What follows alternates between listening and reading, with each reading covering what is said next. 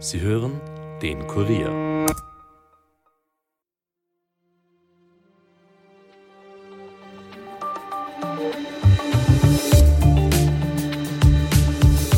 Im September lag die Inflationsrate in Österreich bei 6% Das hat die Statistik Austria gestern bekannt gegeben. Damit ist sie zwar niedriger als zuletzt, im August waren es noch 7,5 Prozent und im Mai sogar 9 Prozent, trotzdem ist sie im Vergleich mit anderen Ländern der EU immer noch sehr hoch. In Dänemark und Belgien liegt sie derzeit bei unter einem Prozent. Wieso ist die Inflation in Österreich nach wie vor hoch? Wieso zahlen wir immer noch mehr für Dienstleistungen, Lebensmittel und Co? Und welche Faktoren beeinflussen die Inflation hierzulande? Das analysieren wir heute mit dem Kurier Wirtschaftsredakteur Michael Bachner. Mein Name ist Angelika Groß und ihr hört den Daily Podcast des Kurier.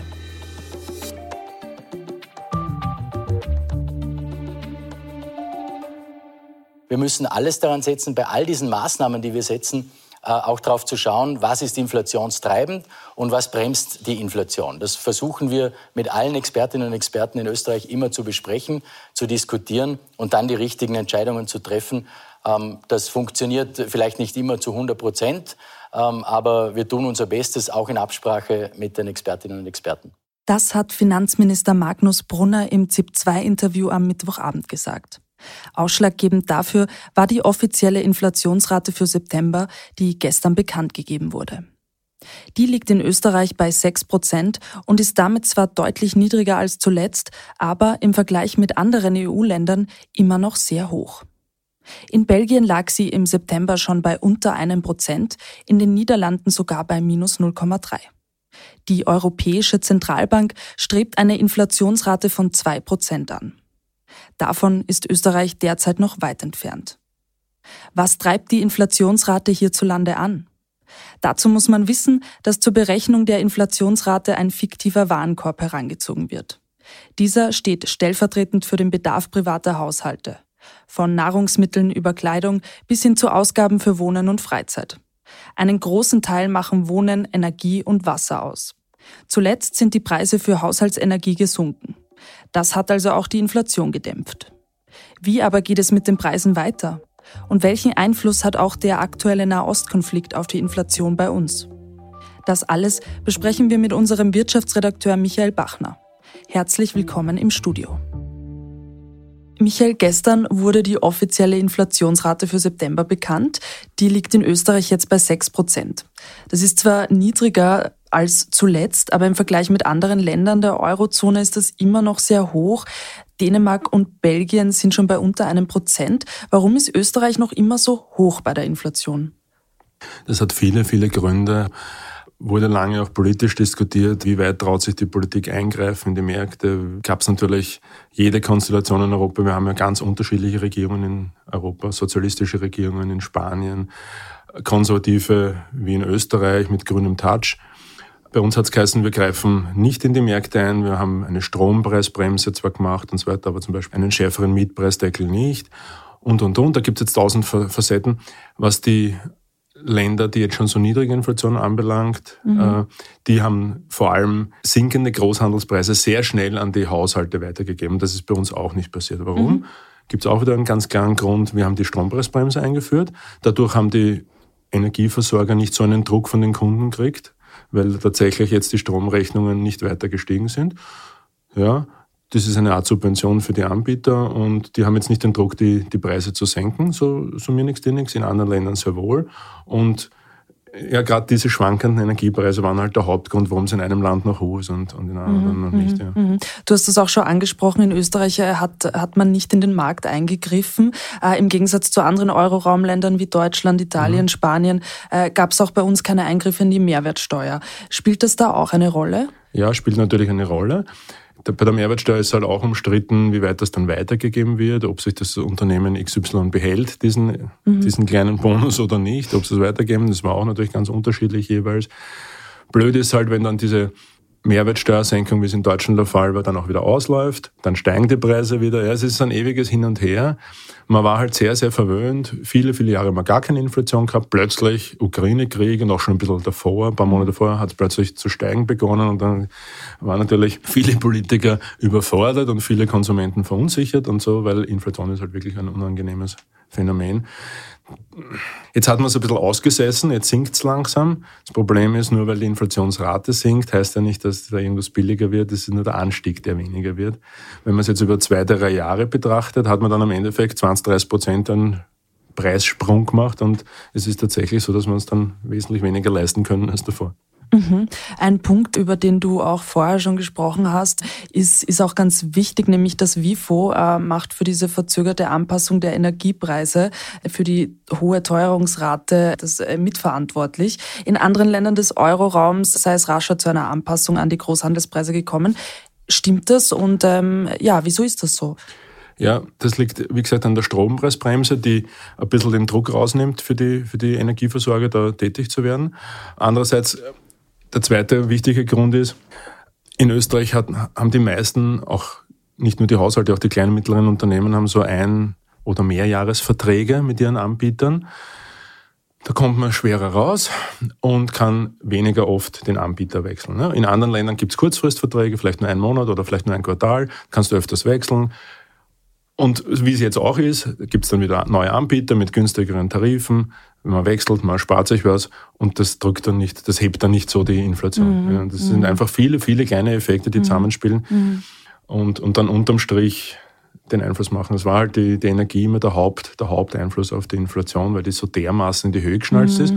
Und, was man immer dazu sagen muss, im Warenkorb, den die Statistiker da berechnen, auch ein hohes Gewicht haben. Mhm. Weil es gibt mhm. andere Preise auch, die extrem in die Höhe geschnallt sind. Zum Beispiel Butter ist, glaube ich, um 50 Prozent teurer mhm. gewesen eine Zeit lang. Mhm. Aber das einzelne Produkt Butter innerhalb der vielen, vielen Nahrungsmittel hat natürlich kein Gewicht. Mhm. Mhm. Du kaufst das zwar ein, zweimal in der Woche vielleicht, ja, ja. aber, aber in Summe hat es kein Gewicht, das ist 0,000 mhm. irgendwas mhm. gewichtet. Mhm. mhm. Das kann um 1000 Prozent teurer werden, wirst du das in der allgemeinen Inflationsrate nicht merken. Aber mhm. äh, Energie, wo jeder seine Wohnung heizen muss, jeder das Licht aufdreht und abdreht und den mhm. Geschirrspüler und die Waschmaschine und so da drinnen hat, das hast du natürlich massiv drinnen. Ja. Das ist ein guter Punkt, ja.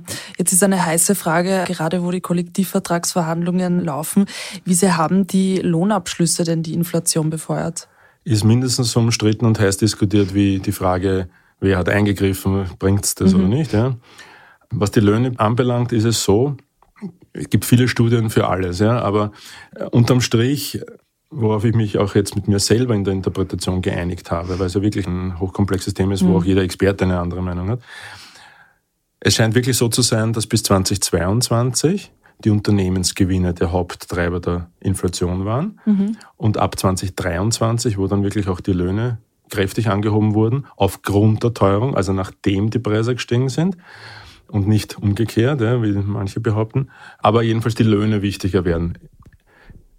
Übrig bleibt aber alles treibt die Inflation. Jedes Geld, das in den Markt kommt, mhm. treibt die Inflation. Mhm. Die Hilfsmittel der Bundesregierung haben auch die Inflation getrieben. Da war aber niemand da, der gesagt hat, das ist schlecht und böse, wenn uns der Staat mhm. Geld gibt. Mhm. Ich meine, wir mhm. Steuerzahler geben uns eh selber das Geld wieder. Ja, das ist eh kein, kein Minister hat was zu verteilen, was er vielleicht selber verdient hat. Das ist eine Verteilung. Mhm. Aber was ich sagen will ist, die Unternehmensgewinne, die Löhne, die Hilfen, alles treibt die Inflation, ja, logischerweise. Ja. Aber es war da schon so, unser Lohnfindungssystem ist schon so aufgebaut, dass zuerst die Preise steigen und dann die Löhne in mhm, Reaktion. Mhm, das sind die berühmten Zweitrundeneffekte. Ja. Mhm. Aber in der Phase drauf, wenn jetzt 10% Lohnabschluss, jetzt war gerade die Brauereien dran mit 10% Lohn, also fast 10%, 9, irgendwas, 10% Lohnabschluss, logischerweise wird es die eine oder andere Brauerei weitergeben können, den Preisen. Es wird auch Brauereien geben, die es nicht weitergeben können. Ja, da hast dann die, die Debatte, ist das jetzt ein Übergewinn oder nicht. Ja. Die meisten Unternehmen sind froh, wenn sie überhaupt einen Gewinn machen. Und, und da sind wir noch lange nicht bei der mhm. Debatte mhm. über Gewinne. Mhm. Mhm. Du hast auch gerade einen sehr wichtigen Punkt angesprochen, nämlich jeder Prozentpunkt an zusätzlichen Staatsausgaben gemessen an der Wirtschaftsleistung eines Landes hebt die Inflation um 0,5 Prozentpunkte. Wie sehr war diese Gießkannenpolitik der Regierung ein Inflationstreiber? Hat es auch Berechnungen der Nationalbank gegeben, die ich jetzt nicht auswendig referieren kann, sorry, aber auch ein Einflussfaktor, wenn, wenn auch, wenn auch kein massiver, glaube ich. Ja. Löhne und Gewinne haben da sicher mehr Einfluss gehabt. Ja. Mhm. Ich kann mich an Grafiken erinnern, wo das versucht wurde aufzudröseln. Ja, das ist aber immer so, schwer auszumachen, ja? Mhm. weil es gab ja unterschiedlichste Hilfen. Ja? Das, der Vorwurf der Gießkanne stimmt auch nicht wieder bei jeder Hilfe, weil es gab sehr wohl welche, die auf Bezieher ganz kleiner Einkommen zugeschnitten war und wo die wieder profitiert. Das ist auch von Phase zu Phase mhm. unterschiedlich. Mhm. Wir reden wir über das Jahr 2021, 2022, 2023, wie wird es in Zukunft sein.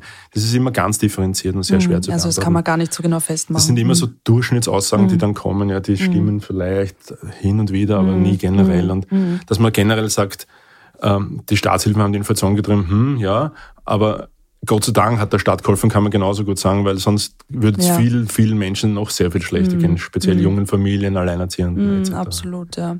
Und auch spannend finde ich ist die Frage, ähm, ob auch der wieder zunehmende internationale Tourismus die Inflation angekurbelt hat. Schließlich waren ja die Touristen oder sind sie auch bereit dazu, jetzt äh, höhere Preise zu bezahlen und mehr Geld für den Urlaub auszugeben? Ja, das ist sicher ein Punkt aber auch wieder einer, den ich jetzt nicht als negativ werten würde, mhm. sondern es kriegt gleich so einen Touch, ja, das ist ja die treibende Inflation, weil die Inflation gilt so als super böse. Aber wir leben ja zu einem guten Teil vom Tourismus, ja. Und wenn man jetzt weiß, dass in Schweiz, in Deutschland höhere Löhne gezahlt werden, und in Österreich das, das, das, das sozusagen ein, ein, ein, sehr hohes Wohlstandsniveau herrscht, dann ist klar, dass der deutsche Gast, der im Winter zum Skifahren nach Österreich kommt und da jetzt nicht jeden Euro umdreht, der wird leichter verkraften, dass das Hotel vielleicht um 10 Prozent teurer ist als im Vorjahr. Mhm. Ja. Das Hotel hat hat die Preise angehoben, aus vielen, vielen Gründen. Ja. Die wollen auch einen Gewinn machen, aber die haben natürlich auch viele Kosten, die gestiegen sind. So, der Österreicher sagt, naja, wenn die so teuer sind, dann bleibe ich vielleicht daheim oder buche nur noch fünf Tage statt zwei Wochen. Mhm, mhm. der deutsche Gast kann sich eher leisten, kommt nach wie vor. Jetzt zu sagen, deswegen ist die Inflation gestiegen, hm, finde ich ein bisschen eine falsche Schlussfolgerung. Mhm. Ich glaube, mhm. die wichtigere Schlussfolgerung wäre zu sagen, na Gott sei Dank ist er kommen, weil vom Tourismus hängt zum Beispiel in Tirol hängen ganze Täler ab und da mhm. hängen hunderttausende mhm. Arbeitsplätze mhm. dran. Ja. Mhm. Michael, um ein Thema kommen wir leider nicht herum, äh, nämlich der Nahostkonflikt. Der Nahe Osten ist eine der ölreichsten Regionen der Welt. Die Vergangenheit zeigt, wenn es hier zu Spannungen kommt, reagieren die reagiert der weltweite Erdölmarkt sofort. Und tatsächlich sind die Ölpreise auch wieder gestiegen. Welchen Einfluss hat das denn auf die Inflation? Das kann einen sehr starken Einfluss haben. Ja. Man hat jetzt da speziell im vergangenen Herbst, wo die Inflationsrate das erste Mal zweistellig wurde, hat man immer wieder auf die Ölkrise in den 70er Jahren verwiesen. Mhm. Diesmal war es eigentlich eine Gaskrise, weil wir von Russland-Ukraine-Krieg mhm. gesprochen haben. Die Ölkrise ist aber noch in den Köpfen, weil die 70er Jahre sind zwar lang her, aber, mhm. aber noch irgendwo präsent. Damals haben uns genau die Scheichs die Ölförderung drastisch reduziert, da ist der Preis explodiert. Und wenn ich mir jetzt anhöre, was Katar oder andere arabische Länder sagen, wie sie jetzt da vielleicht äh, indirekt eingreifen wollen in den Konflikt oder so, leider vielleicht sogar direkt, mhm. dann kann das natürlich schon passieren. Auf der anderen Seite muss man sagen, sie schneiden sich natürlich auch ins eigene Fleisch, wenn sie die Förderung drastisch abdrehen, weil die meisten arabischen Länder leben nun mal vom Verkauf mhm. ihres mhm. Erdöls. Mhm. Aber das kann natürlich ein Problem werden. Was jetzt passiert ist äh, mit dem steigenden Ölpreis, ist die Reaktion der Spekulanten. Mhm. Also jetzt hat noch kein Land der OPEC gesagt, wir liefern kein Öl mehr. Aber automatisch, äh, so wie der Goldpreis in unsicheren mhm. Zeiten steigt, gibt es sofort Spekulanten, die sagen, ah, da wird jetzt ein kleiner Krieg ausgefochten, denen ist ja das menschliche Leid wurscht. Die schauen nur auf ihre Aktien und auf ihre Ölverträge mhm. und dann steigt der Preis sofort. Ja. Abschließend, um nochmal nach Österreich zurückzukommen, äh, Finanzminister Magnus Brunner hat gestern bei seiner Budgetrede davon gesprochen, ab dem 18. Geburtstag jedem jungen Erwachsenen in Österreich ein Klimaticket zu schenken. Das ist mit 120 Millionen Euro pro Jahr budgetiert. Kann sich Österreich das leisten momentan? Ja, selbstverständlich mit den großen, mit den großen Zahlen und großen Beträgen hat man immer so ein bisschen das Problem, weil das so schwer vorstellbar ist. Aber bei einem zig Milliarden Budget sind natürlich 120 Millionen unterzubringen. Ja. Das ist immer das Gleiche, wenn man dann hört, wie viel an Entwicklungshilfe, wie wenig an Entwicklungshilfe ausgeben mhm. wird, wie viel für Pensionen oder, oder, mhm. oder. Ja. Mhm. Es kommt halt immer darauf an, wie groß der Bereich ist. Wenn das jetzt 120 Millionen sind, wird er das in irgendeinem Teilbudget unterbringen oder jemand anderer muss das einsparen oder wir nehmen halt wieder neue Schulden auf. Ja? Mhm. Das ist überhaupt das Leichteste in der Welt, neue Schulden aufnehmen. Österreich steht gut da. Wir können uns relativ günstig noch, obwohl die Zinsen gestiegen sind für alle, mhm. können uns auch immer gut verschulden. Das heißt, das kostet Geld die Energiewende insgesamt kostet viel Geld. Da ist noch lange nicht das Ende erreicht. Das wird noch viele, viele Milliarden kosten, ja, bis wir alle Häuser saniert haben und bis wir überall die Bahn, den Bahnausbau vorangetrieben hat und, und, und, was mhm. da alles dazugehört. Also das ist wieder ein kleines Mosaiksteinchen. Mhm. Lässt sich natürlich gut verkaufen, das hat jeder gern. ein geschenktes Ticket, ja. Mhm. Ist auch ein guter Schritt, nicht abzulehnen und leisten können wir es uns alle mal. Mhm. Jetzt liegt die Inflation bei 6 Prozent. Die EZB hat als Ziel äh, vorgegeben, dass man auf 2 Prozent kommen soll. Kriegen wir das hin? Ja, wird aber noch dauern. Ungefähr die, wie lang? Ja, lässt sich schwer sagen.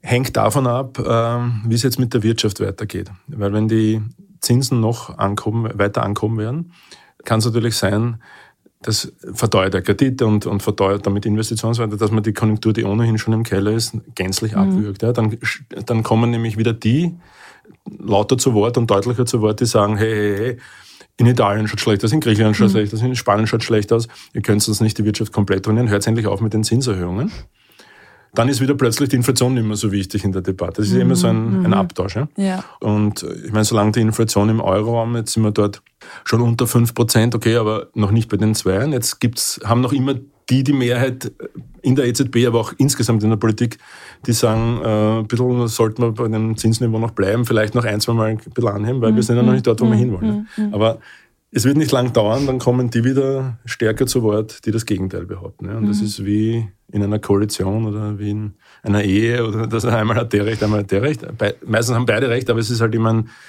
eine Pendelbewegung, mhm. die mal so, mal so geht. Und ja, es wird auf jeden Fall noch dauern. Weil gerade wenn wir über die Ölpreise geredet haben, es kommen ja laufend wieder neue Faktoren dazu, die ja. die Inflation wieder treiben. Ja. Es ist ja nicht so, dass es lauter bremsende Faktoren mhm. geben würde. Mhm. ja. auch die Haushaltsenergie kann jetzt wieder schnell teurer werden, mhm. obwohl es jetzt gesunken ist. Mhm. Wenn Ölpreis, Gaspreis wieder steigt, kann es sehr schnell sein, dass man im nächsten Frühjahr wieder die Wiener Energie oder sonst EVN oder wer auch immer die Preise wieder anhebt. Es ist nicht in Stein gemeißelt, dass es wieder ewig günstiger wird. Es bleibt also Es spannend. bleibt spannend, ja. Das mhm. kann, also jeder Monat ist neu überraschend. Ja. Michael, vielen Dank fürs Gespräch und danke deinen dir. Besuch. War sehr nett, danke. Wir kommen jetzt noch zu weiteren Meldungen des Tages. Die Opposition kritisiert den Budgetentwurf von Finanzminister Magnus Brunner am Donnerstag scharf. Kritik hagelte es von SPÖ, FPÖ und NEOS bei der sogenannten ersten Lesung im Nationalrat, vor allem an den steigenden Staatsschulden. Hinter uns die Sintflut wäre der treffendere Titel für die Budgetrede Brunners gewesen, meinten SPÖ und NEOS. Die FPÖ attestierte dem Finanzminister ein glattes nicht genügend. Hamas greift Israel wieder mit Raketen an. Nach einer Pause haben militante Palästinenser im Gazastreifen den Beschuss israelischer Ortschaften wieder aufgenommen. In der Küstenstadt Ashkelon und in Orten nahe der Grenze zum Gazastreifen heulten am Donnerstag wieder die Warnsirenen, wie die israelische Armee mitteilte. Zuvor hatte es etwa 15 Stunden lang keine Angaben zu neuen Raketenangriffen aus dem Küstenstreifen am Mittelmeer gegeben. Und die EU-Kommission hat am Donnerstag den überarbeiteten Aufbau- und Resilienzplan Österreichs zum Wiederaufbaufonds gebilligt. Wie die Kommission mitteilte, weist der Plan nun ein Volumen von 3,96 Milliarden Euro an Zuschüssen auf. Neu genehmigt wurden 210 Millionen Euro an nicht rückzahlbaren Finanzhilfen aus dem EU-Programm Repower EU, um erneuerbare Energien und Wasserstoff und die Dekarbonisierung des Straßenverkehrs schneller voranzubringen. Das war's für heute von mir. Ich wünsche allen Hörerinnen und Hörern noch einen schönen Tag. Ton und Schnitt von Dominik Kanzian, produziert von Elias Nadmesnik. Wenn euch der Podcast gefällt, abonniert uns auch auf Apple Podcasts oder Spotify und empfehlt uns euren Freunden. Bis bald, passt gut auf euch auf, eure Angelika Groß.